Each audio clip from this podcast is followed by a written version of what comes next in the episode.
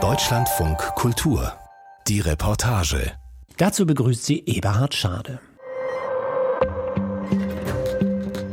Heute mit der Geschichte eines unglaublichen Mannes, Ian Waterman.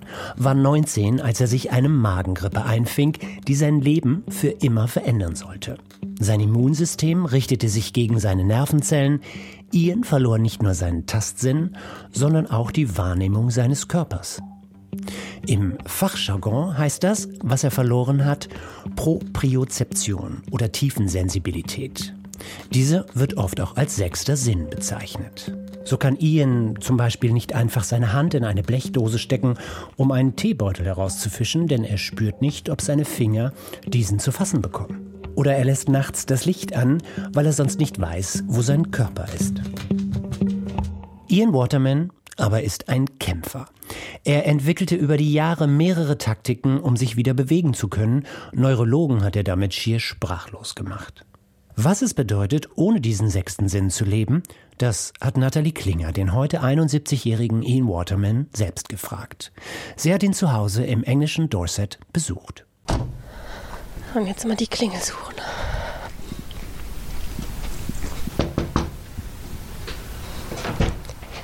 Good morning. Hello, Natalie. Delighted Hello. to see you. Ian Waterman öffnet die Tür und begrüßt mich mit einem Lächeln.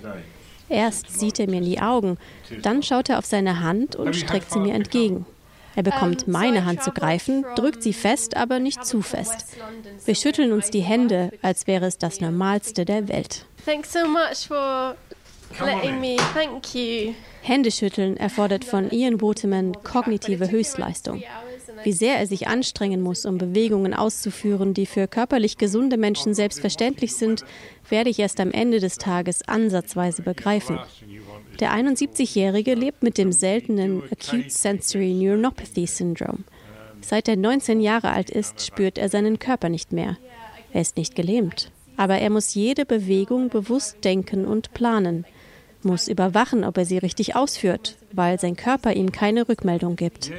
Seine Diagnose hat ihn durch die ganze Welt geführt. Etwa zur Raumfahrtbehörde NASA in die USA, in den Buckingham Palace und nach Paris, zu einem der legendärsten Theaterregisseure des 20. Jahrhunderts. Die Forschung, die mit ihm möglich wurde, lehrt uns Grundlegendes darüber, warum wir etwa auch mit geschlossenen Augen unsere Nase finden.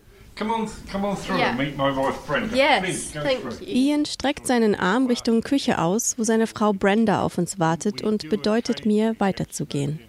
Sonnenlicht strömt durch die bodentiefen Fenster ihres ebenerdigen Bauernhauses hier im ländlichen Südwestengland. How lovely. Look at that sunlight coming through. Bit chilly. Good to look at from indoors.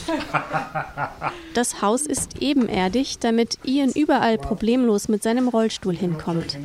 Den nutzt er, seit seine Rückenschmerzen ihn dazu zwangen, mit dem Laufen aufzuhören. Er folgt mir in die Küche. Statt mit den Händen an den Rädern bewegt er den Rollstuhl mit seinen Füßen am Boden, als wäre es ein Bürodrehstuhl. Dabei beugt er sich immer nach vorn, um seine Füße gut im Blick zu haben, denn er muss seine Gliedmaßen sehen, um zu wissen, wo sie sind. Hi, Brenda. Hi. No jumping. Hey. That's okay. What's your name? Cool. Ians Frau Brenda hält den wuscheligen Hund Thor am Halsband fest, damit er mich nicht anspringt. Thor will Ian immer beschützen, sagt sie. Vor allem vor Brenda, scherzt Ian. But he is a, a very protective dog. And um, Es ist, als würde Thor spüren, dass selbst Alltägliches für Ian eine Gefahr darstellen kann, wie etwa Tee kochen. Was Ian nicht davon abhält, es trotzdem zu tun. Er bietet mir eine Tasse an. And you'd like a girly red tea. Please. I, I will. Was die einen bloß als Geste eines aufmerksamen Ehemanns bezeichnen würden, ist für Ian eine kleine Meisterleistung. Uh, I can't pick them up if I can't see them. Ian kann etwa nicht einfach seine Hand in die Keramikdose stecken, um die Teebeutel herauszufischen, denn er spürt nicht, ob seine Finger diese zu fassen bekommen. So I have to pick the caddy up to look inside to clasp the tea bag. Also hebt er die Dose an, um seine Finger dabei zu beobachten, ob sie die Teebeutel greifen. I have no feedback uh, telling me that yes, you've picked that up. I've got to monitor it visually. Und dann der Wasserkocher. Wenn Ian falsch kalkuliert, wie voll, also wie schwer er ist, kann schnell was daneben gehen. Also stützt er den Wasserkocher an der unteren Kante auf den Tisch auf und legt ihn an der oberen auf die Tasse auf. But what I will do is rest it, rest the front of the kettle on the block, and then just tip and lift from there. Die Zubereitung gelingt ihm erst einmal. What I wouldn't do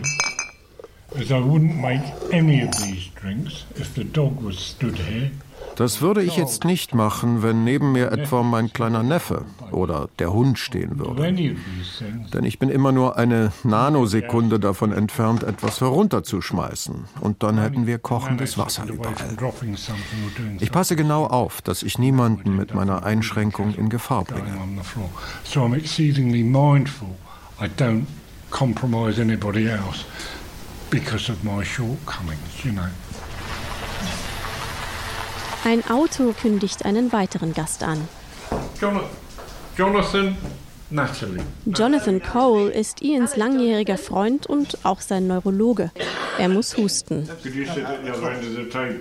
Ian scherzt, dass sich Jonathan doch bitte ans andere Ende vom Tisch setzen solle, damit er ihn nicht anstecke. Die beiden ziehen sich gegenseitig auf, wie es nur zwei Menschen tun, die zusammen schon alles erlebt haben. Wobei ein bisschen Ernst doch hinter Ians Bemerkung steckt. Now, you and your listeners have probably never thought when you're sitting down, how am I sitting? Wir müssen nicht darüber nachdenken, dass wir gerade auf einem Stuhl sitzen. Ian muss sich immer bewusst sein, wo er gerade ist. Das ist mental extrem anstrengend. Wenn er erkältet ist, bleibt er im Bett liegen, weil er dann nicht klar genug denken kann, um seine Bewegungen zu kontrollieren. He goes to bed because he can't think enough to move, to control movement enough. Jonathan forscht mit internationalen Wissenschaftlern weiterhin an Ians Syndrom. Er hat zwei Bücher über ihn geschrieben, eins davon mit dem Titel Stolz und ein täglicher Marathon, ein Hinweis auf Ians Anstrengung, die Jonathan in Experimenten sogar quantifizieren konnte. Wir haben Ian at mit Kontrollpersonen verglichen, um zu sehen, wie viel Aufmerksamkeit er einer Tätigkeit widmet.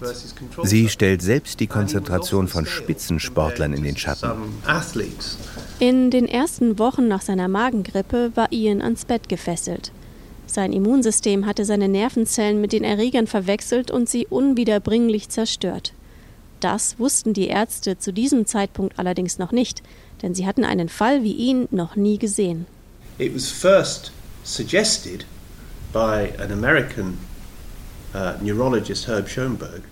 Damals hatte ein US-amerikanischer Neurologe in Tierversuchen bewiesen, dass es möglich ist, alle Nervenzellen zu verlieren, die den Tastsinn, Lagesinn und die Wahrnehmung von Bewegung steuern. Danach begannen sich Wissenschaftler zu fragen, ob es das beim Menschen auch gibt. Aber erst nachdem Ian krank wurde. Uh, and this was occurring after the time that Ian was ill. Selbst heute, ein halbes Jahrhundert später, sind nur 50 bis 60 solcher Fälle des Acute Sensory Neuronopathy Syndrome in der Fachliteratur beschrieben, schätzt Jonathan. Niemand sonst hat wieder so viel Mobilität erlangt wie Ian, obwohl ihm der Lagesinn fehlt, der ihm Rückmeldung darüber gibt, wo sich sein Körper im Raum befindet. Das überraschte Jonathan so sehr, als er Ian zwölf Jahre nach der Magengrippe kennenlernte, dass er ihm zunächst gar nicht glauben wollte. And there was Ian, Da war Ian. Er konnte stehen und gehen. Gleichzeitig erzählte er mir, dass er keine Ahnung hat, wo seine Gliedmaßen im Raum sind. Dabei ist der Teil des Gehirns, der Bewegung kontrolliert, auf den Lagesinn angewiesen. Und das Syndrom, das er behauptete zu haben, existierte nicht. Also klar, ich war skeptisch. Aber ich bin ja Wissenschaftler. Mit Tests konnten wir beweisen, es stimmte wirklich.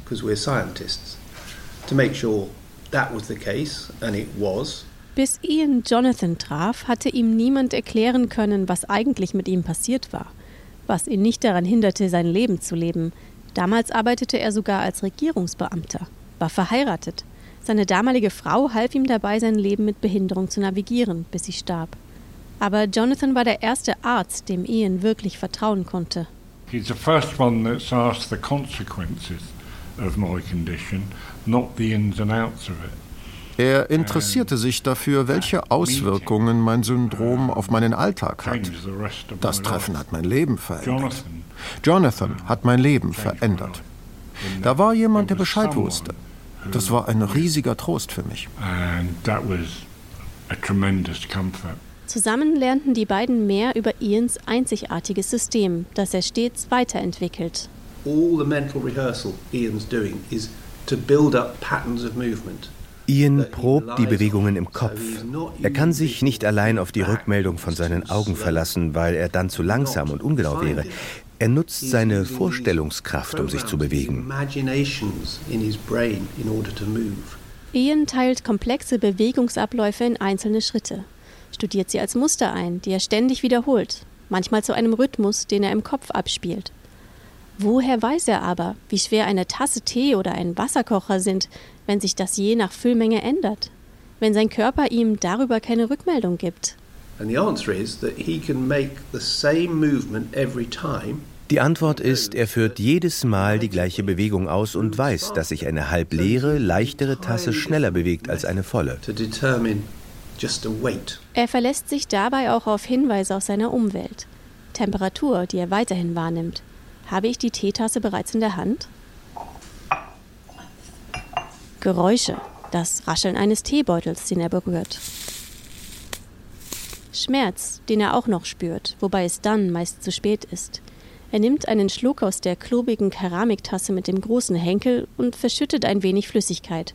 Doch zum Glück war der Tee nicht mehr so heiß. Ian hatte vorher noch nie aus dieser Tasse getrunken. Now, I've been picking up cups of tea a long time with my condition. Eine Tasse Tee anheben, das habe ich schon unzählige Male gemacht. Nur, wenn ich ihre Eigenschaften nicht genau kenne, dann muss ich mich umso mehr konzentrieren. Aber ich habe eurem faszinierenden Gespräch gelauscht. Während dieses Gesprächs hat Brenda das Mittagessen aufgetischt. Wir können uns an der Kücheninsel an Blattsalat, Krautsalat und Quiche bedienen. Ian stellt sie seinen Teller hin. Wir reden weiter. Ich denke nicht darüber nach, wie ich dabei die Gabel halte. Ian schon. Auch wenn das nicht sichtbar ist. Er schaut auf sein Besteck, schneidet die Quiche genau wie wir und trifft seinen Mund mit der Gabel. Später erzählt er mir, wie stolz ihn so etwas macht. Er kann sich nämlich noch gut an die Zeit erinnern, in der er Baiser in seiner Hand zerkrümelte, weil er sich verschätzte, wie stark er zugreifen musste.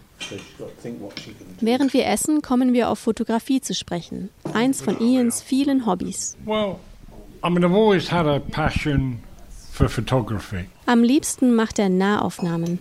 Von winzigen Pilzen zum Beispiel. but what fascinates me now um, is the small stuff that we tend to overlook. Do you think you could show me? Yeah, yeah. Do you want to go and see them? Ian nimmt mich mit in sein Fotostudio. Die Fenster des kleinen Raums sind mit dicken Vorhängen abgedunkelt. I don't manage small details with photography. Ians Behinderung hat ihn schon früh dazu gebracht, ein außerordentlicher Beobachter zu werden.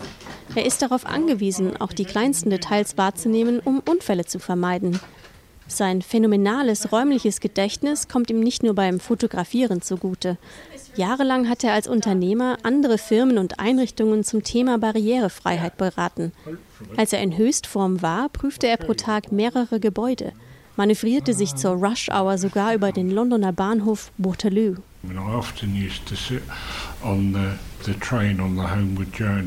Ich saß oft im Zug nach Hause und lächelte suffisant, bis mir wieder einfiel, oh je, ich muss ja auch noch aus dem Zug aussteigen. Ich kann zwar nicht damit angeben, über den Bahnhof gelaufen zu sein, weil das haben ja 10.000 andere Leute an dem Tag auch getan. 10,000 other people, Chief. You know, what's the big deal? Aber mich persönlich hat es wirklich stolz gemacht. Auch Fotografieren macht Ian stolz. Sein Fotoapparat steht auf einem Stativ auf dem Tisch. Dahinter ist ein Stück Holz aus einem Baumstamm drapiert. Ian muss mich erst auf den zwergenhaften Pilz hinweisen, der daran wächst. Ein einzelner, klebriger Hörnling. Ein Strich mit zwei hörnerähnlichen Zweigen. But the major challenge for me in relation to my disability, Die große Herausforderung mit meiner Behinderung ist, wenn ich aus Versehen an den Tisch stoße, vibriert alles. Und es kostet mich oft eine halbe Stunde, um alles in die richtige Position zu bringen. Aber wenn ich dann ein gutes Foto geschossen habe, erfüllt mich das mit großem Stolz. Auch das bedeutet niemandem anders irgendetwas. Man muss sich selbst genug mögen, um weiter das zu machen, was man gern macht. Sonst ist das Leben leer. Es ist ein kleinteiliger Prozess, den Pilz zu fotografieren. Ian beschreibt, wie er ihn von Dreck befreit. Mit seinen Händen, die er vor und zurück bewegt, deutet er es an. And so I had a paintbrush that I wetted. You know, I licked the paintbrush and then touched the mushroom. Ich habe einen Pinsel benutzt, den ich mit meiner Zunge befeuchtet habe und damit den Dreck vom Pilz getupft. Irgendwann ist mir eingefallen, dass der Pilz vermutlich giftig ist und dass ich den Pinsel wahrscheinlich lieber nicht anlecken sollte.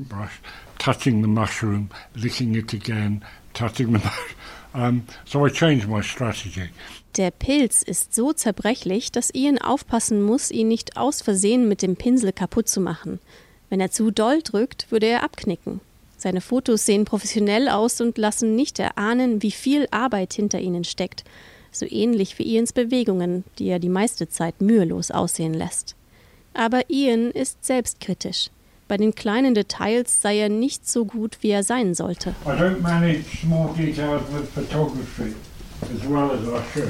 Er ist streng zu sich was ihn immer wieder dazu veranlasst, sich neue, für ihn eigentlich unglaublich schwierige Herausforderungen zu suchen. You're very hard on yourself. Yeah. Well, I like, I like to get in and do that before other people do. Nach seiner Magengrippe verbrachte er 17 Monate in einer Reha-Einrichtung. An der Wand hing eine Holzschnittarbeit und Ian setzte sich in den Kopf, so etwas selbst zu fertigen. Die Physiotherapeutin lachte ihn aus.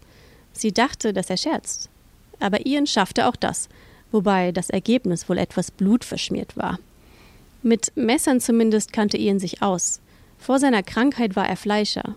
Das war auch einer der Gründe für ein weiteres Hobby.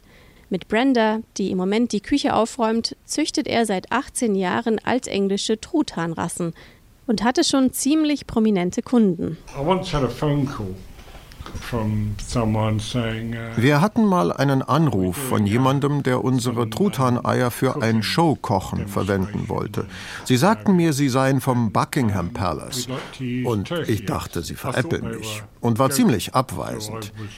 Aber es war wirklich Buckingham Palace.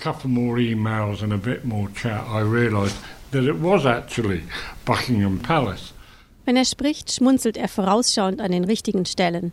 Er hat die Geschichte schon oft erzählt. Und sie ist hier noch nicht zu Ende, denn es kam wieder ein Anruf wegen der Truthähne. But then at a later stage, um, I had a phone call from someone in Scotland. Dieses Mal aus Schottland. Sie wollten eine Gruppe von seltenen Truthahnrassen auf einem Anwesen zusammenstellen. Dumfries Haus, das Anwesen von Prince Charles wie sich herausstellte. Damals war er noch Prinz. Die Truthähne sind immer noch da. Offenbar fragt er wohl oft nach den Vögeln. Soweit ich weiß, hat er noch keinen gegessen.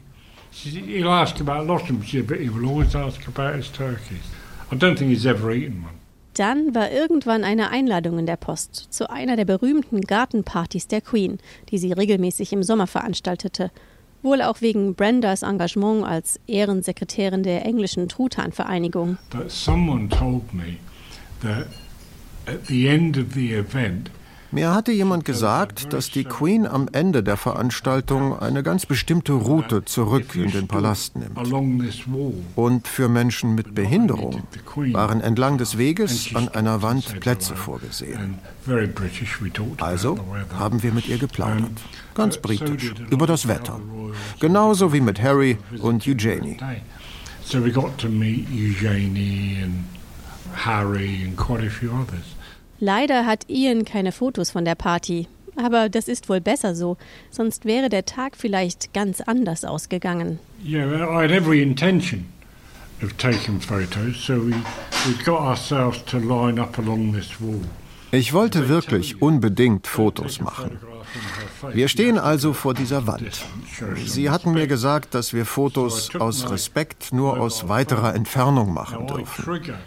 Es war am einfachsten, mit meinem Handy zu fotografieren. Also holte ich es aus meiner Tasche.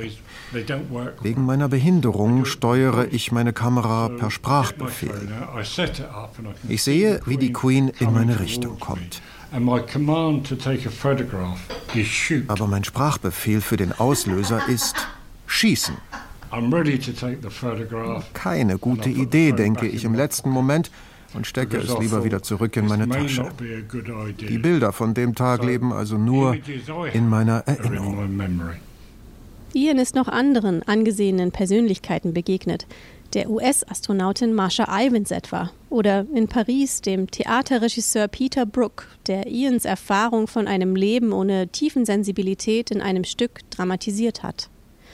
Manche fragen Ian, was er wohl ohne seine Einschränkung erreicht hätte. Zurück am Tisch hat Jonathan Cole als Ians Freund und Experte eine Antwort parat. Ich bin mir sicher, egal was es gewesen wäre, es wäre verblasst neben dem, was er heute erreicht hat. Ian widersetzte sich seinen Ärzten, die ihm anfangs gesagt hatten, er würde nie wieder laufen können. People often ask, um? Ich werde oft gefragt, was mich motiviert hat. Wenn du 19 bist, plötzlich wieder zu Hause einziehen musst und für alle Körperfunktionen auf die Hilfe deiner Mutter angewiesen bist, dann ist das ein ziemlich großer Anreiz.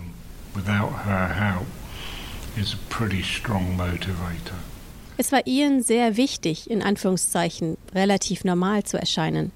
Die Gesellschaft blickte Anfang der 1970er Jahre wenig wohlwollend auf Menschen mit Behinderung. Wenn er spricht, verleiht Ian seinen Worten stets mit Handbewegungen zusätzlich Ausdruck. Er hat jahrelang an seinen Gesten gearbeitet, um im Gespräch natürlich zu wirken.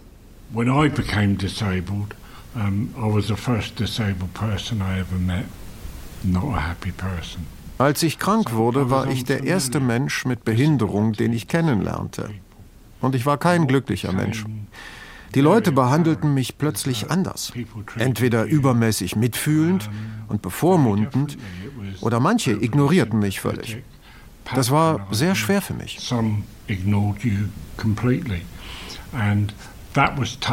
Heute sei das anders, meinte Ian. Auch ein Grund, warum er heute auch mit dem Rollstuhl in die Öffentlichkeit geht. Manchmal frage ich mich, ob ich mich genauso angestrengt hätte, wenn ich heutzutage als junger Mensch plötzlich eine Behinderung hätte. Und ich glaube, die Antwort ist nein. Would I have worked as hard to overcome it? And I don't think I would have done. Und was denkt Jonathan? Hätte Ian wohl genauso hart gearbeitet? Als empirischer Wissenschaftler denkt Jonathan, dass wir das nicht wissen können.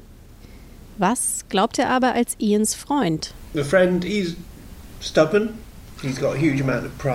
als Freund. Ian ist stur. Er ist extrem stolz. Er stand auf zwei Beinen nur ein Jahr nachdem es passiert war. Es gab ein paar Fotos von Ian im Rollstuhl, als er 19 war. Er hat sie alle zerstört. Und außerdem, wie erklärt man anderen, dass man seine Propriozeption verloren hat? Das ist fast unmöglich, weil wir anderen uns überhaupt nicht vorstellen können, was Propriozeption überhaupt ist bis wir sie eben nicht mehr haben. Es droht dunkel zu werden. Eigentlich haben wir noch viel vor. Ian will mir seine Truthähne zeigen und wir wollen noch spazieren gehen. Jetzt, da ich weiß, wie anstrengend eigentlich fast alles für Ian ist, will ich ihn nicht mit Forderungen überlasten. Die Briten sind oft so höflich, dass sie etwas machen, das sie gar nicht wollen, um das Gegenüber nicht zu beleidigen und eine unbehagliche Situation um jeden Preis zu vermeiden. Wir ziehen uns an. Im Getummel fährt Ian Brenda aus Versehen mit dem Rollstuhl über ihren Zeh. Sie hilft ihm trotzdem in die Jacke. Morgens, wenn er auf der Bettkante sitzt, zieht er sich allein an. Die Sachen, die er trägt, sind immer eine Nummer zu groß, damit das einfacher geht. Sie lassen ihn größer wirken, als er ohnehin schon ist. Im Rollstuhl fehlt ihm der Platz, um sich ohne viele Umstände selbst anzuziehen. Für seine Fotospaziergänge im Wald hat Ian sich ein E-Mobil gepimpt. An allen möglichen Ecken hat er kleine Stative montiert, an die er seine Kamera anbringen kann. This is my little buggy that I go around the woods and on the tracks on, and um, it's a little three-wheeler. Das ist mein Buggy, mein E-Mobil. Es hat drei Räder und ist vielseitig einsetzbar, besonders mit meinen Anpassungen.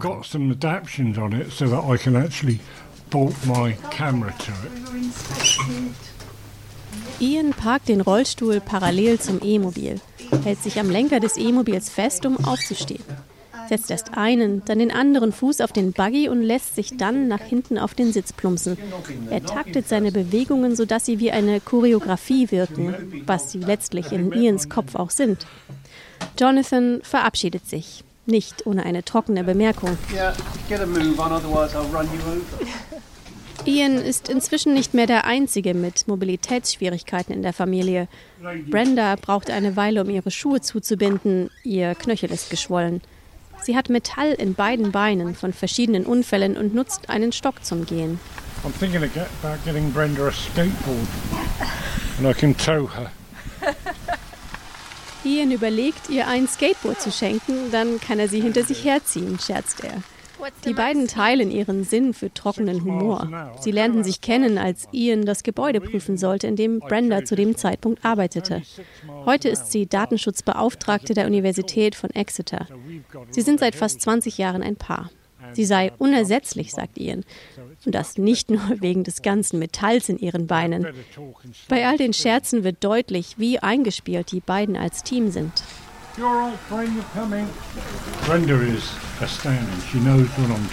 Es ist wirklich erstaunlich, wie gut Brenda mich einschätzen kann. Das, was Jonathan auf seinen Maschinen sieht, sieht Brenda, wenn sie mich anschaut. Zum Beispiel, wenn ich etwas trinken will. Greife ich zu schnell danach, bevor ich die Tasse richtig in der Hand habe? Daran sieht sie, dass ich müde oder krank werde. That I'm tired or coming down with something. Ian und Brendas Haus liegt mitten im Wald. Die unbefestigte Straße mit ihren vielen Schlaglöchern birgt Gefahren für die beiden. Einige sind zugefroren. Auch ich muss schauen, wo ich hintrete. Ian navigiert wie ein Profi auf seinem E-Mobil, das speziell auf solches Gelände ausgelegt ist, auch wenn es mit jedem Loch auf und ab zu schwanken scheint. Er bleibt stehen, um mir zu zeigen, was er hier fotografieren würde. I'm much more interested in Die kleinen Pilze dort drüben. Oder das Licht, das dort auf das Blatt scheint. Oder dieser Busch hier. Da sind oft Schnecken dran. Auch wenn Ian in Anführungszeichen nur seine Hände braucht, um sein Mobil zu steuern, bleibt er oft auch stehen, um mir eine Frage zu beantworten. Denn wenn er von seinem Wagen fiele, würde er nur schwer wieder hochkommen. Als er noch gelaufen ist, konnte ihn schon etwas wie eine unerwartete Hand auf dem Rücken aus der Balance bringen. Daran musste sich auch Brenda erst einmal gewöhnen. So for me, just reaching out and touching his hand or touching his back. Anfangs habe ich immer noch mal einfach so seine Hand genommen oder meine Hand auf seinen Rücken gelegt. Als ich ihn dann besser kannte, ist mir bewusst geworden, welchen Aufwand solche Gesten für ihn bedeuten. Or grab the hand. Inzwischen haben wir mehrere Stunden zusammen verbracht. Ist genug Zeit vergangen, um die beiden danach zu fragen, wie sie es mit Nähe und Intimität halten? Um, you know. Es ist meist so, dass Ian in seinem Stuhl und ich auf dem Sofa sitze. Aber manchmal möchte ich einfach eine Umarmung und dann frage ich ihn danach.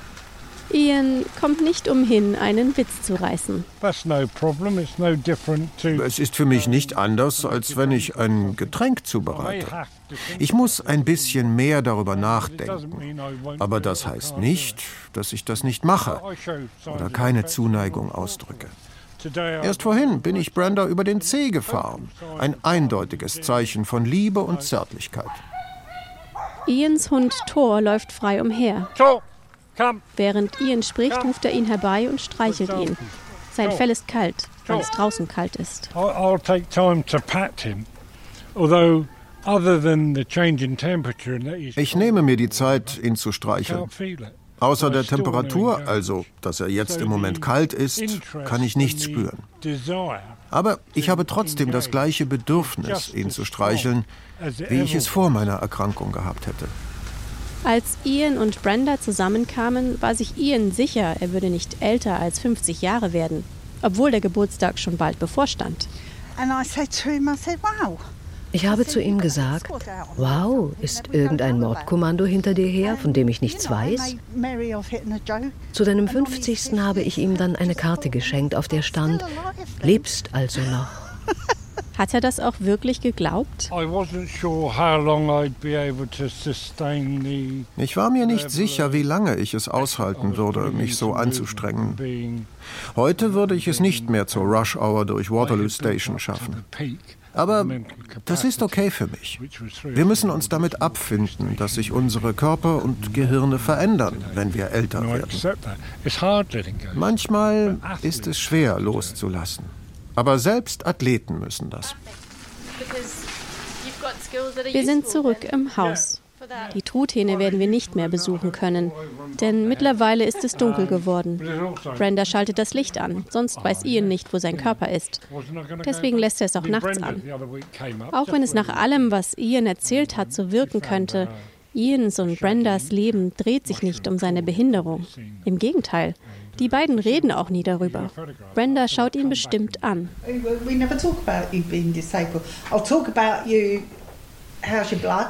Ich frage dich vielleicht, wie steht's mit deinem Blut? Du wirst müde. Musst du zum Arzt?